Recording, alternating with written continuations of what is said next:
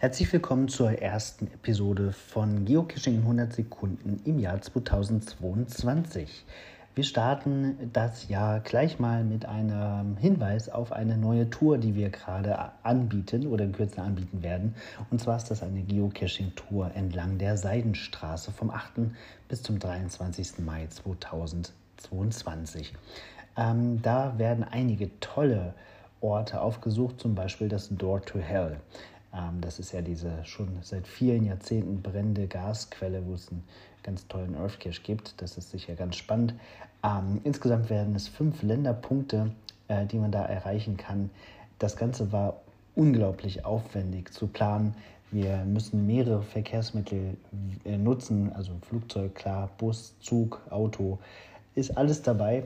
Ähm, war wirklich nicht ganz einfach, das zu planen. Äh, unsere Kollegin Annette hat viel, viel Zeit und Mühe darauf investiert und jetzt ist es alles ähm, fertig und kann gebucht werden in Kürze. Zunächst natürlich für alle diejenigen, die unseren Newsletter abonniert haben. Die kriegen immer so ein bisschen so ein Vorkaufsrecht.